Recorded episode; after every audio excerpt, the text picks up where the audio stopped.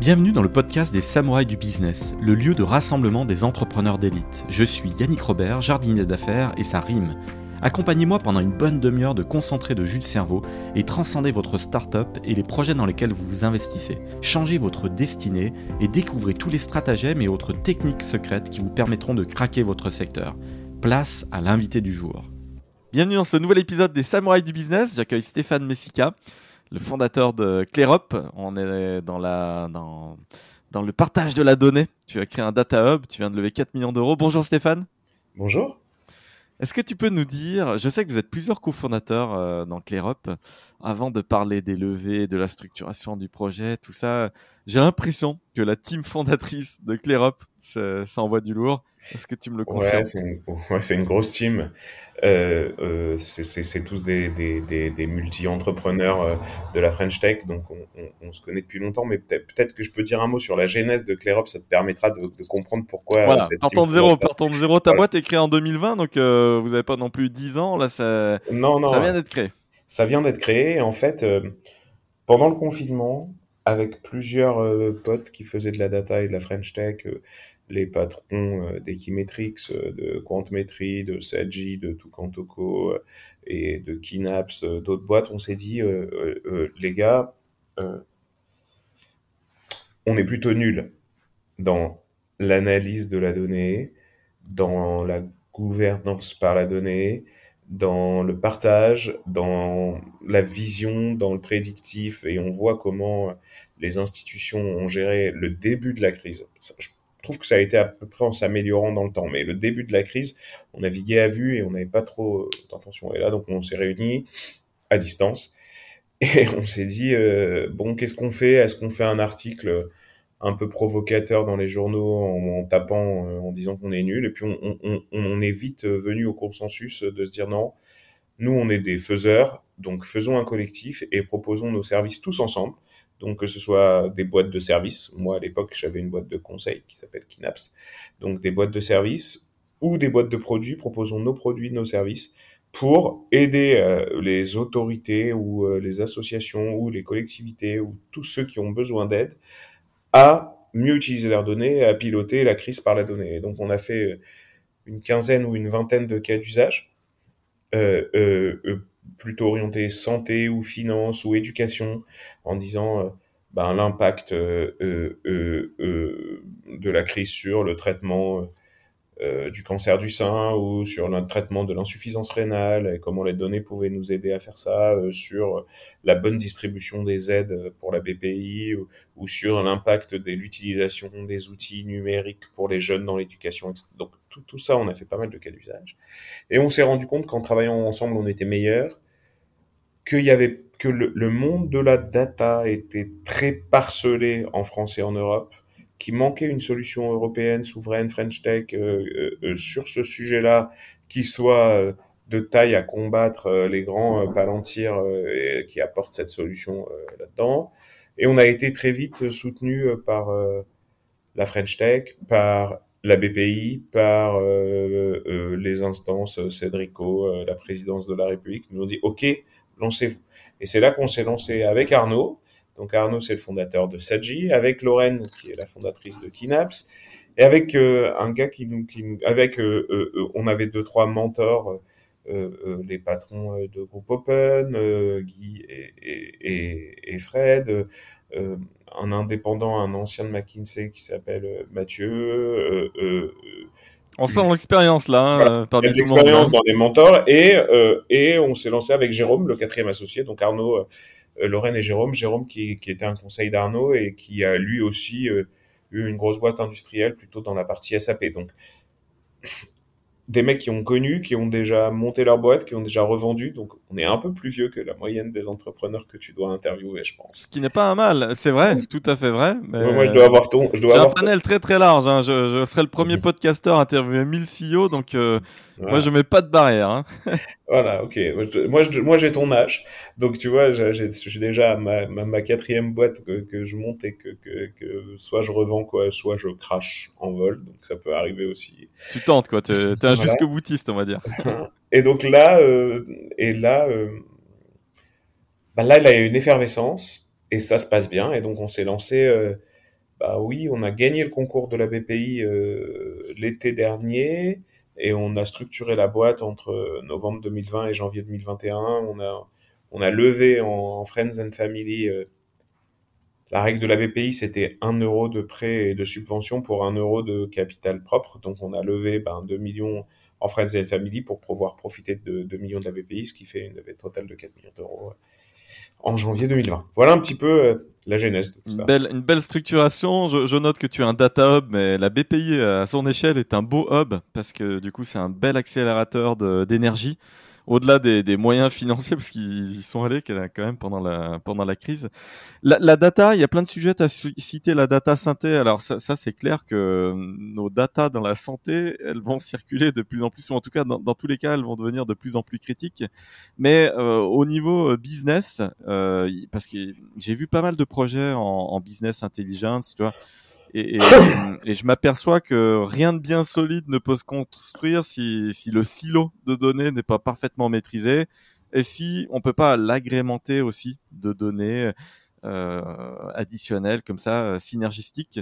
Est-ce que tu confirmes cet état des lieux? Et c'est quoi justement aujourd'hui l'état de l'art, de la data en France? Parce que la data, à chaque fois, on, on entend les sujets, c'est euh, bah tiens, un tel euh, intervenant étranger a aspiré de la data de manière plus ou moins euh, légale, et donc et donc ça a filtré. Voilà, il y a tant de millions de comptes qui dont, dont les datas ont été prises. Mais comment en arriver à un truc un peu souverain, un peu protégé, où on peut se l'échanger? Parce que d'une boîte à une autre, il y a peut-être des trucs un peu sympas. Explique-nous un petit peu tout ça, la, la, la vision, tu vois ce que je veux dire? La vision, elle est très claire. La vision, c'est que aujourd'hui, l'usage de la donnée, on en parle du matin au soir. Je pense que c'est dans tous les plans strat de toutes les boîtes du SBF 250 et, et voire plus. Euh, je sais que chacun des ministères a eu la consigne de faire un plan data aussi, donc que ce soit public, privé, tout le monde doit faire de la data. Malgré tout, euh, personne n'en mange. Tout le monde en parle, mais personne n'en mange parce que D'abord, c'est un sujet compliqué. Personne n'a vraiment beaucoup de cas d'usage, même s'il y en a qui se, targuent d'en avoir beaucoup, il n'y en a pas tant que ça. Que l'accès aux données est un accès pas simple. Euh, que aujourd'hui, tu arrives dans une entreprise avec un historique, un legacy qui fait qu'il y a des données dans plein d'endroits différents, avec plein de formats différents, euh, qu'il faut réconcilier, reconnecter, qu'il y a plein de métiers qui utilisent des outils différents que en plus euh, ils ont fait que c'est un sujet sensible parce que c'est pas un sujet ah ça c'est le sujet du DSI on le sait etc comme le matin c'est un sujet de tout le monde et personne n'a envie de le lâcher. Donc on arrive dans un sujet qui est assez complexe et nous qu'on vraiment on a envie d'éclairer cette partie-là de la démocratiser et de donner à tout le monde un accès à la donnée à la donnée dont il a besoin euh, rapidement. Aujourd'hui euh, si tu es un opérationnel dans, une grande banque, parfois tu as besoin de deux semaines pour accéder à l'info parce que euh, il faut qu'on crée le connecteur, il faut que... et c'est l'enfer. Donc ça c'est notre enjeu. Et notre enjeu c'est de le faire dans un cadre de confiance, souverain. Et, Jérôme dit souvent, euh, on a, on va laisser une grosse dette écologique à nos enfants. Essayons de leur laisser une dette euh, euh, euh, technique la moins grande possible.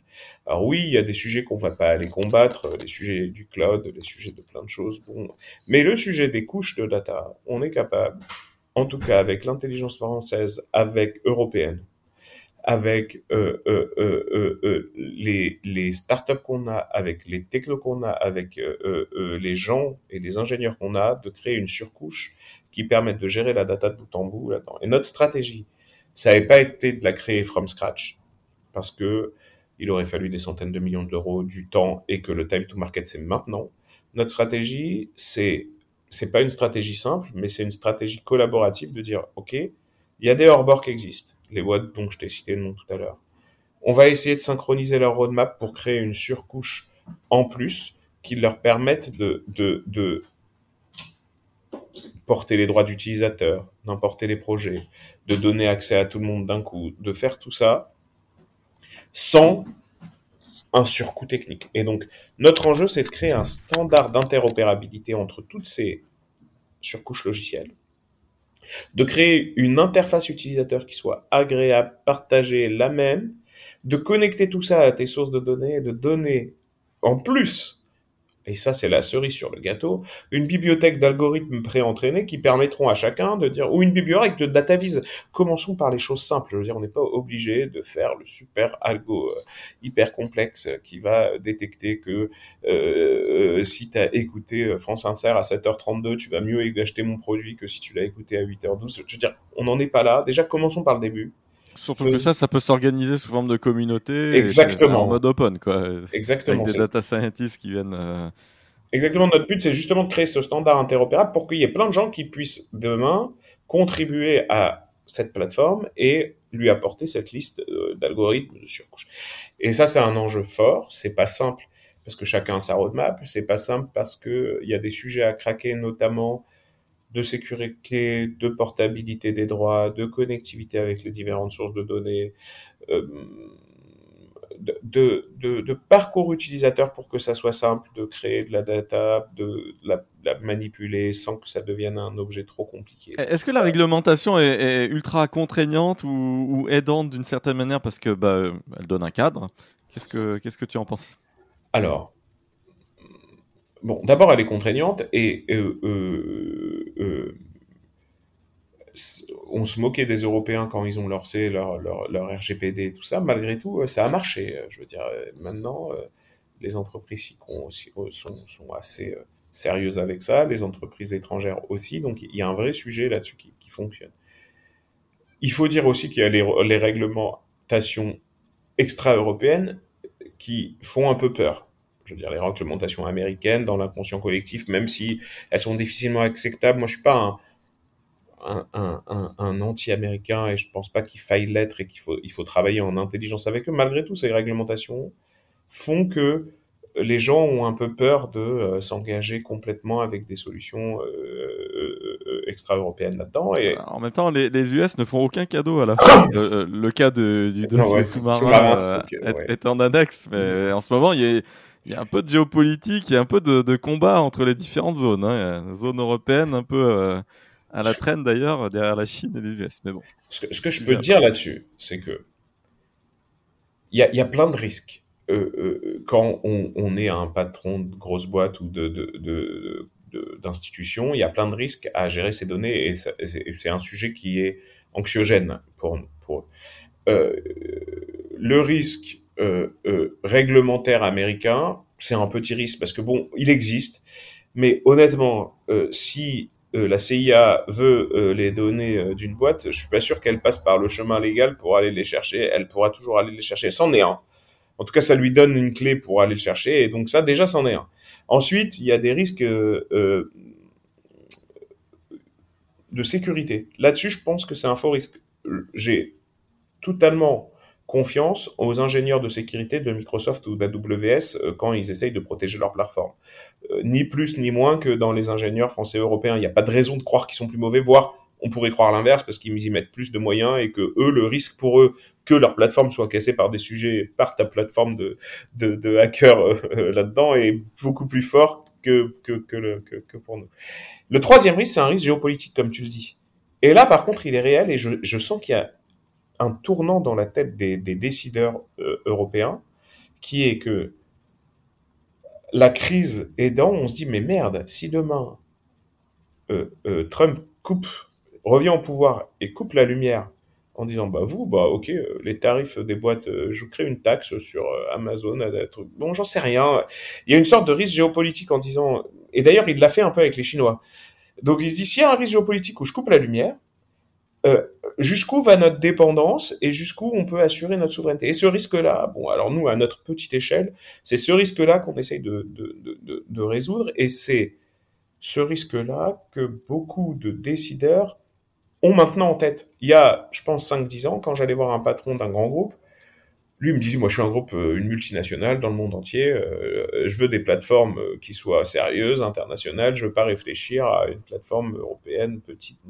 Aujourd'hui, le sujet de souveraineté, on le voit, bleu, les accords que Microsoft signe avec Capgemini Orange pour créer bleu, il y a quand même un move vers ce sujet-là. Donc nous, on est là-dedans, on pense qu'il y a un intérêt sur la data, on pense qu'on n'est pas trop en retard sur la data, qu'on peut raconter une histoire et qu'on est capable d'être aussi performant demain qu'un palantir l'est aujourd'hui.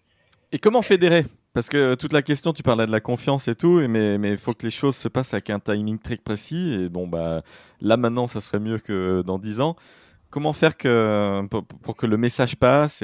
Tu parles de la BPI, tu parles de Cédrico, tu parles de plein de trucs, mais comment faire que l'initiative euh, soit partagée au, plus grand nombre?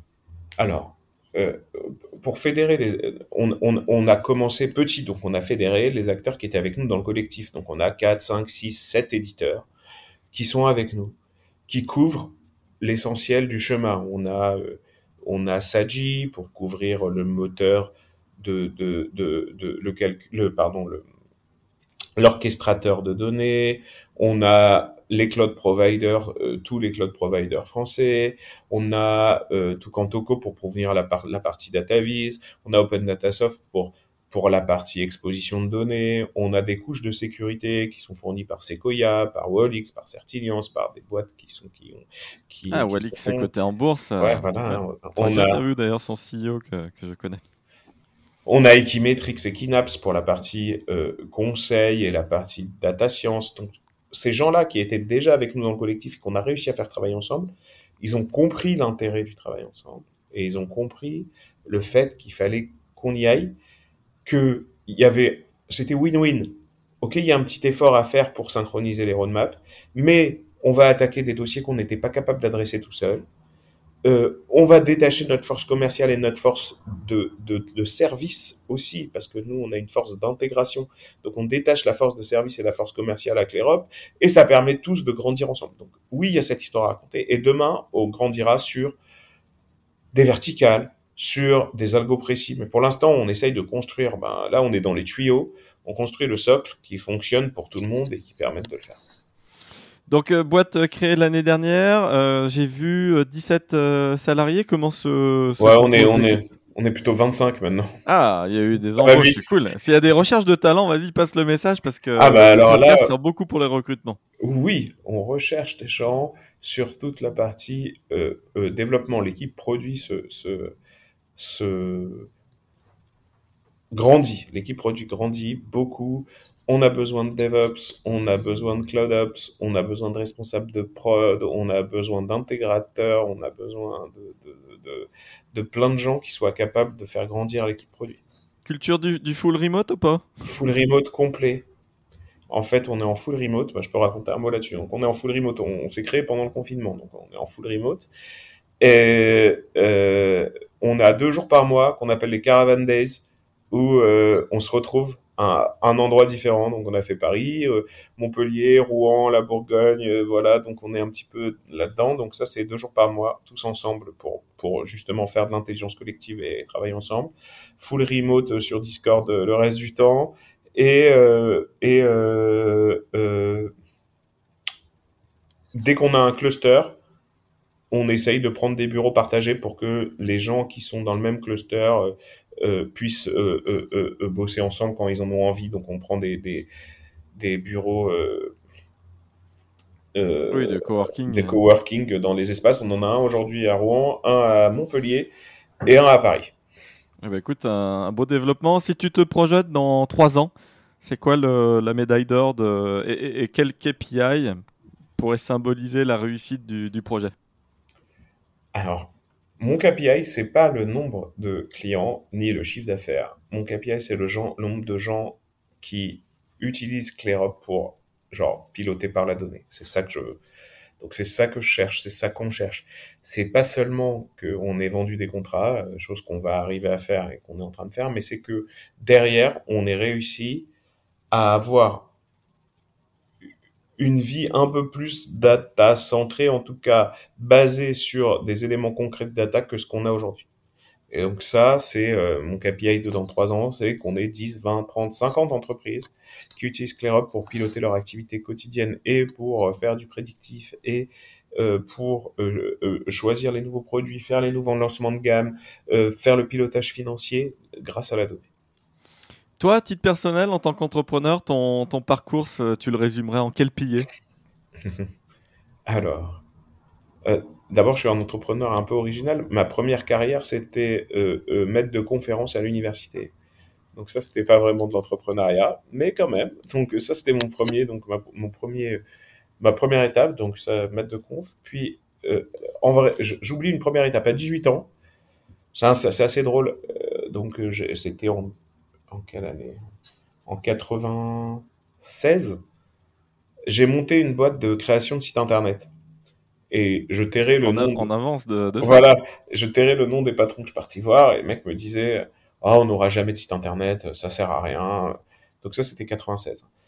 Et euh, j'étais trop jeune, j'ai pas réussi à tenir. Je pense que c'est un de mes plus grands euh, regrets euh, d'entrepreneur de ma vie parce que si j'avais tenu et que j'avais eu trois quatre clients, je pense que j'aurais fait fortune en 2000 rapidement au moment de la bulle internet, etc. Donc on a rapidement lâché cette boîte-là avec avec un de mes mes associés de l'époque avec qui j'ai remonté une boîte ensuite. Donc donc ça c'était le premier, c'était bon peut-être d'avoir une vision en entrepreneuriat, timing is everything. Donc voilà. Euh, bon, voilà. On avait une vision. Bah, c'est marrant parce qu'à l'époque, euh, à l'époque, j'avais des potes euh, qui, qui me disent on a une super idée. En fait, on va prendre les vidéos de mariage des gens et on va les monter et on va les mettre sur Internet. Ok. Et, ils avaient créé une sorte de YouTube euh, Dailymotion en avance et eux aussi ils, étaient pas dans le bon timing. Donc euh, bon voilà, donc c'était pas le bon timing, mais c'était à l'époque tout le monde avait les, les caméscopes, hein, ce qui, n'existe quasiment plus là. Même euh, si on a tous une caméra sur soi, on se filme plus genre euh, toute la soirée. donc ça c'était ça c'était ça et bon donc maître de conférence. Première boîte trop tech. Euh, associé que des mecs tech, pas une vision business, trop les yeux plus gros que le ventre, on s'est concentré sur le produit, le marché il était trop gros, on n'avait pas levé, donc on s'est un peu planté. Euh, même beaucoup planté. Ce qui nous a fait dériver, je pense qu'il y a une histoire qui arrive à plein de gens, vers du service, en se disant, bon, à la fin, quand même, les mecs ont vu qu'on savait développer des trucs, donc on a vendu nos services, et donc on a, on a dérivé vers une sorte d'agence de service euh, euh, sur des techno web là-dedans, qui a plutôt bien marché. Et donc ça, on a grossi en service, qu'on a revendu. Euh, là, il y a eu euh, des mecs qui nous ont racheté, euh, qui nous ont dit euh, on a besoin que vous fassiez de la data. Donc on s'est séparé, une partie qui a gardé la partie service web et moi je me suis occupé du conseil data. Donc là, le timing était très bon. Le conseil data est devenu très très très lourd. Ça c'était 2015, etc. Donc on a monté ce truc. Puis là aussi, j'ai privilégié le timing, et etc. Et j'ai privilégié, on apprend euh, les clients plutôt que la techno, même si la techno elle est très bonne. J'ai privilégié les clients et donc là on est sur euh, quelque chose de logiciel que j'avais jamais fait avant, mais que Arnaud avait déjà fait dans sa vie d'avant. Donc on a quand même expérimenté Jérôme aussi, donc euh, l'expérience de ce monde-là et, et, et ça et ça m'amuse. C'est un autre un autre challenge. Je pense que mon challenge d'après euh, ça sera, ça sera une usine ou un, un champ agricole euh, pour faire pousser des choses. Mais ça, c'est mon délire de quand j'aurai 50 ans. J'ai fait passer le CEO d'Axioma, une belle boîte euh, située à Brive qui fait des biostimulants dans laquelle je crois beaucoup et le secteur AgTech a besoin d'innovation et il y a, y a, un besoin de data. Toi. finalement, les agriculteurs, 450 000 en, en France, n'utilisent pas tant la data que, que, ça pour piloter leur activité alors qu'elle est ultra critique. Et pourquoi elle est ultra critique?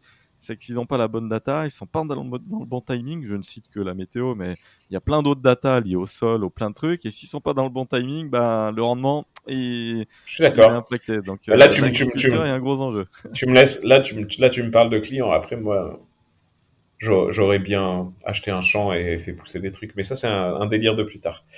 c'est toujours possible. Hein, c'est un side project. Euh, si je résume un peu, j'ai l'impression que ton, pilier fort, toi, c'est le côté fearlessness, c'est le côté euh, j'ai pas peur, je fonce. Est-ce que est-ce euh, c'est vrai ou pas? Est-ce que tu es quelqu'un qui suit son instinct, même si tu es dans le domaine de la data? Et j'ai repéré quand même souvent que, c'était le cas. Finalement, les, gens qui sont euh, très très très dans la data et ont souvent un profil explorateur malgré tout. Et donc, ils, aiment bien suivre leur, leur instinct comme ça, le, le gut feeling.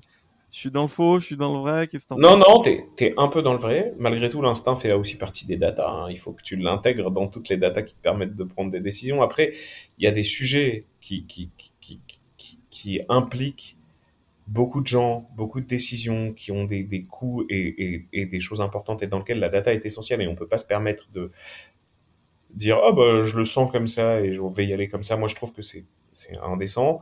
Par contre, bah, lancer une boîte, lancer sa carrière, tenter un truc, euh, oui, moi j'ai toujours euh, suivi mon instinct. Euh, oui, parce que là je parlais à toi à titre perso. Voilà, moi, à titre, moi, titre perso, oui, j'ai toujours suivi mon instinct. Une fois que j'ai lancé, on, on, a suivi des méthodes où on se fixe des KPI, des OKR, des, des choses précises pour, pour se dire ben, vers quoi on va, etc. Mais oui, plutôt instinctif. J'ai une formation très très scientifique, mais je suis plutôt un créatif plutôt qu'un qu'un qu'un qu'un vraiment un, un, analytique, je dirais, euh, dans, dans, dans ma manière de voir les choses. Justement, c'est quoi le défi créatif le plus grand que tu aies surmonté jusqu'à présent? Là, on enregistre en septembre 2021. Un truc euh, que, aurais, que tu aurais surmonté comme ça? Euh, C'est vachement dur. Euh, choses. Je, dirais quand même, malgré tout, c'est.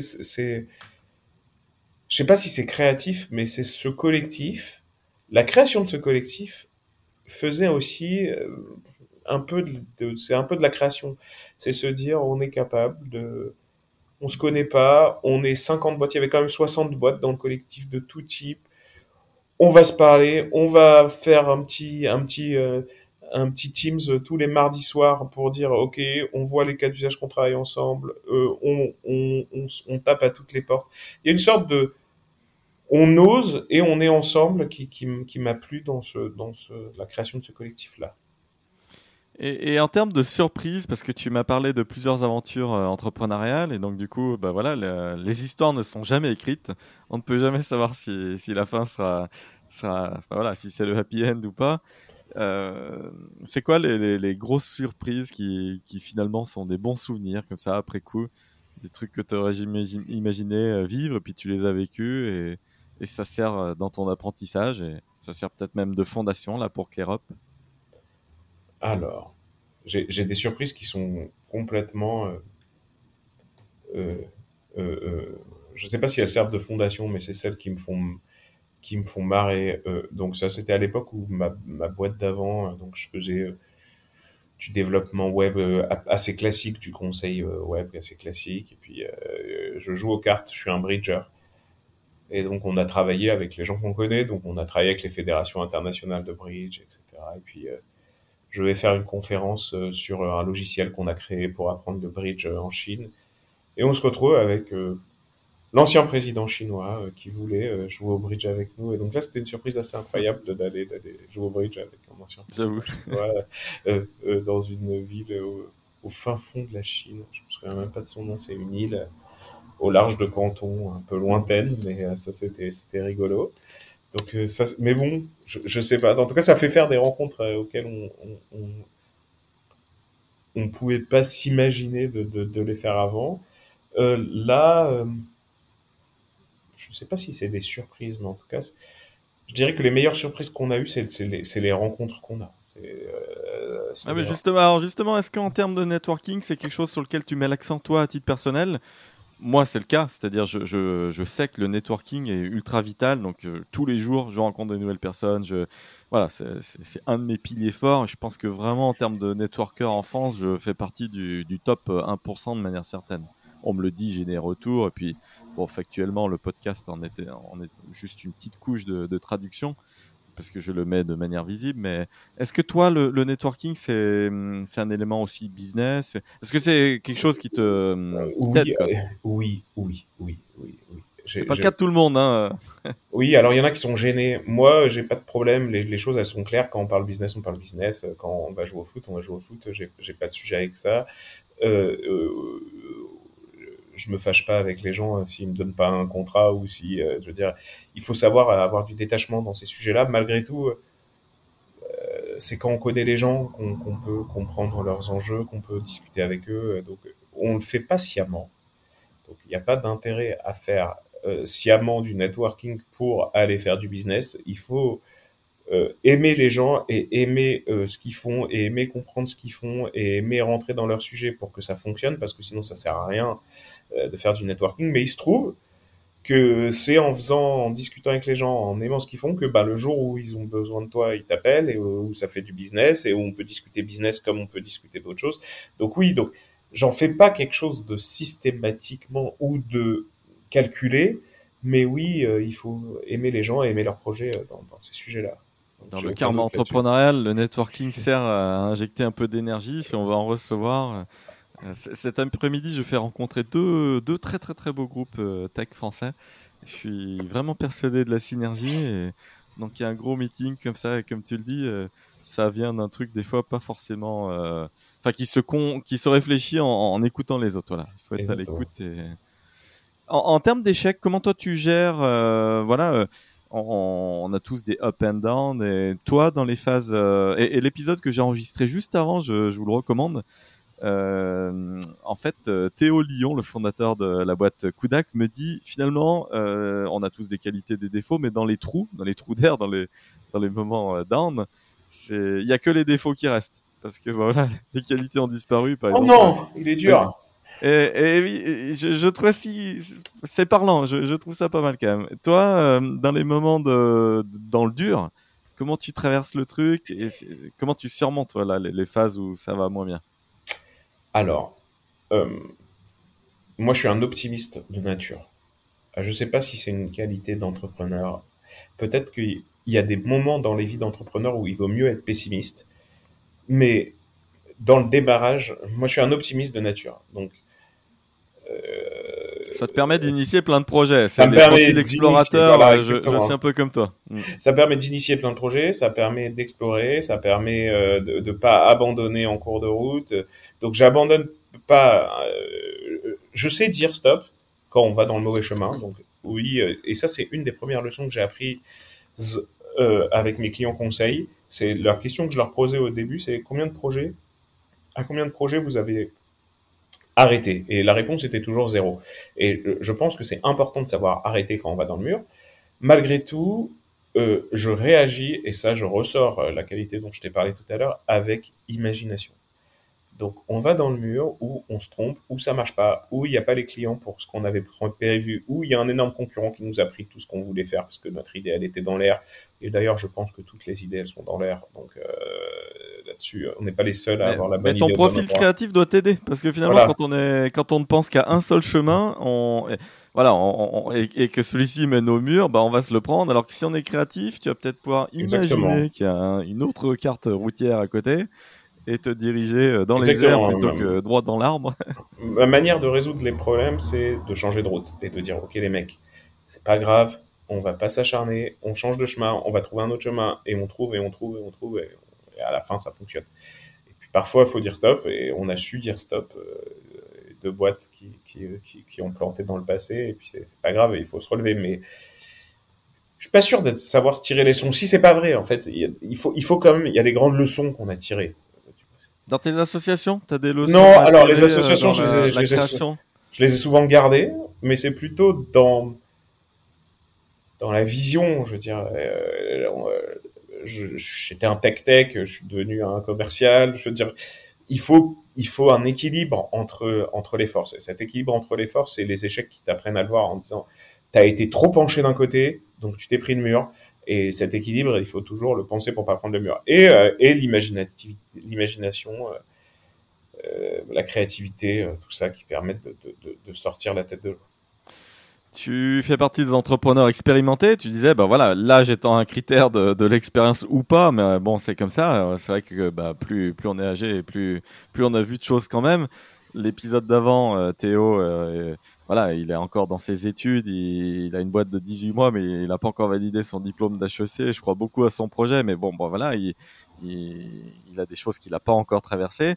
Et hum, toi, c'est quoi les, conseils que tu donnes, euh, que tu as envie de donner à des jeunes entrepreneurs, des entrepreneurs qui ont moins de 25 ans et qui n'ont pas du coup vécu tous les cycles d'une entreprise, tous les cycles économiques. Toi, tu as, traversé pas mal de choses. Si tu en as un ou deux conseils à donner, ça serait quoi? J'aime pas trop me mettre dans. J'aime pas trop me mettre. Bon, d'abord, euh, je pense que la conjoncture elle est favorable à monter sa boîte en ce moment. Je si c'est pas, le cas là maintenant, je comprends. Rien. Voilà, donc là, là, là, c'est archi favorable. Donc il faut se lancer. Euh...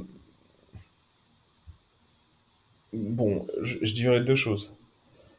le premier conseil, c'est euh... c'est soyez sûr de vous entourer des personnes avec qui vous avez envie de travailler. Je veux dire, à la fin, quand on est dans le dur et qu'on passe 15 heures par jour à bosser avec la même personne, il faut que... Je, pèse mes mots. Il faut qu'on l'aime. Je veux dire, sinon, ça ne marche pas. Donc, euh, si on n'a pas de, de, ressenti positif avec les personnes avec qui on l'a et qu'on le fait juste par calcul en disant il me faut un financier, il me faut un techos, j'y crois pas. Donc, vraiment, moi, pour moi, c'est une histoire de gens. Et donc, c'est une histoire de, gens avec qui on a envie de se lever le matin et de se coucher le soir. Euh, je veux dire, on se lève le matin, euh, on part de la maison, on est avec eux, on revient jusqu'au soir avec eux. Je veux dire, c'est avec eux qu'on est toute la journée. Donc, pour moi, le premier conseil. C'est soyez avec les bonnes personnes et montez ça avec les gens avec qui vous avez envie de le faire. Et, et le deuxième, qui est lié un petit peu à ce que tu disais tout à l'heure, c'est, et je suis pas sûr que tout le monde dise comme moi, hein, c'est ne soyez pas têtu. Sachez écouter ce qui vient du marché, ce qui vient des autres, ce qui vient. De, Alors évidemment, c'est bien d'avoir une première aventure entrepreneuriale, on a envie de se faire plaisir et de faire un truc qui nous tient à cœur. Et des fois, quand même, vaut mieux faire un truc qui plaît au marché, qui t'a bah fait oui. des compromis. ah oui, bah oui. Donc ne soyez pas trop têtu. Voilà. Ouais, j'aime bien, j'aime bien. Est-ce que tu as des, des, mentors à titre personnel, toi, euh, malgré toute ton expérience, malgré oui, tous les gens qui t'entourent? Oui. J'ai plein de gens. Euh, euh, j'ai plein de gens à, vers qui je me retourne quand j'ai envie de, quand j'ai une angoisse ou quand j'ai envie de, de, discuter de stratégie ou quand j'ai envie de ça.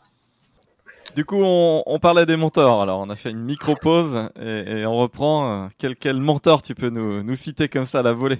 Alors, quelques-uns. Mes premiers mentors, évidemment, et surtout quand c'est des sujets éthiques euh, qu'on qu doit arbitrer, c'est ma famille euh, avec qui euh, je me retourne. C'est mon épouse, c'est mes parents, c'est mon père qui, qui, qui, est entrepreneur aussi, euh, c'est mes frères, euh, c'est même mes enfants. Euh, quand, quand, quand j'ai des idées un peu farfelues euh, pour savoir si c'est des bons business pour ah, les, les, jeunes, jeunes etc. Ont, des... voilà. ont de l'avance. Hein. voilà, donc c'est, c'est, c'est, ça c'est les premiers.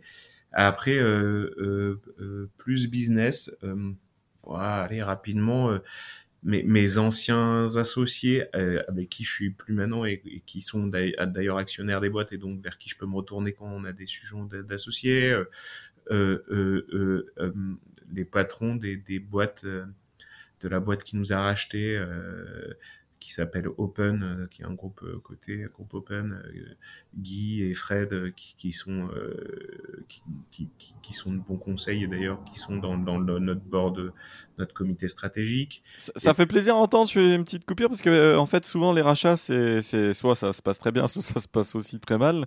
Du coup, là, ça fait plaisir à entendre que le, voilà, le contact soit super bon, le rachat soit bien passé et tout, c'est cool. Voilà, et, euh, et euh, évidemment, euh, je dirais les, trois personnes, en tout cas pour le contexte de maintenant, les trois personnes qui nous ont appuyé fortement dans le dans, dans le lancement, que sont ben, Mathieu Pellissier qui, qui, qui, est un ancien de McKinsey qui m'a coaché pendant un an avant de lancer le truc et tout. Et donc, on avait pris un coaching, c'était vachement bien. Emmanuel Sodo, qui, qui est chez, chez Rothschild, une ancienne de la SNCF, d'AG2R, qui connaît bien ce monde digital. Et Christophe, avec qui on a, on a monté un petit fonds d'amorçage ensemble, Christophe Tricot. Donc, euh, voilà, donc, euh, qui s'appelle La Forge. Et, euh, et, et, donc, voilà. Donc, oui, il y a toujours des gens vers qui on sait se retourner. C'est drôle que tu parles de mentor parce que on vient de me demander de, de, de, de rejoindre un, une initiative de mentorat. Et donc, euh, je sais pas, j'attends les premiers dossiers pour savoir si ce sujet de mentorat va être intéressant. Oui, il faut que tu puisses choisir un peu les, les thèmes, parce qu'on peut non, pas choisir tout le monde. C'est pas moi qui choisis, apparemment c'est eux qui choisissent, mais, mais J'espère que c'est des bons marieurs et, qui font le bon match. Non, non mais même c'est les, les futurs mentorés qui choisissent. Ah oui, ah oui, d'accord. Ça se passe comme ça, c'est marrant. Bon, ben, je, je, te souhaite le meilleur et d'être choisi par les voilà par les futurs talents. Pour clore cet épisode, euh, du coup, qu'est-ce qu'on peut donner en call to action euh, Alors, il y a plein de boîtes, il y a plein de CEO là qui vont nous entendre et qui ont plein de data et qui et pour le pour qui voilà, c'est un vrai sujet en ce moment. Qu'est-ce qu'ils peuvent faire? Comment ils peuvent tester le la solution enfin, euh, C'est quoi le truc La prochaine étape? Euh, La prochaine étape, euh, il y en a, y en a plusieurs. Je dirais prochain call to action, si tu as envie de bosser pour nous ou tu as envie d'avoir une aventure souveraine avec un grand jeu euh, dans lequel euh, la techno, l'Europe, et euh, la data en full remote, eh ben appelle-moi parce que ça c'est mon premier enjeu, c'est de trouver des gens. Ça c'est un. Le deuxième, c'est que on est prêt à vous montrer dès maintenant les démos de ce qu'on peut faire avec une solution qui fonctionne, qui est pertinente, qui est efficace avec une utilisateur interface, une, une, interface utilisateur performante euh, dès demain. Donc appelez-nous, ça fonctionne pour les petites boîtes comme pour les grosses boîtes, ça permet de reconsolider vos données et puis ça vous permet d'être un peu plus euh, serein sur la manière dont vous piloter votre boîte. Donc c'est mon deuxième call to action. Si tu cherches un profil de DSI, que voilà, un key manager, euh, j'ai un nom en tête. En tout cas, Stéphane, merci pour, pour cet épisode. Je te souhaite euh, voilà, tout le, tout le meilleur. C'est le début de l'aventure. C'est le moment où il faut mettre le maximum de gaz pour que bah, l'idée prenne vraiment vie et que hum, ces synergies voient le jour, que que les autres euh, les autres groupes viennent, quoi, que, que, ça s'agglomère. Quoi. Donc euh, tu as un hub, c'est une boule de neige, il faut qu'elle devienne très grosse. Donc je te souhaite le, le, plus gros bonhomme de neige pour dès cet hiver. Voilà. bah ouais, il faut. Merci Yannick, à bientôt. À bientôt. Merci beaucoup, Stéphane.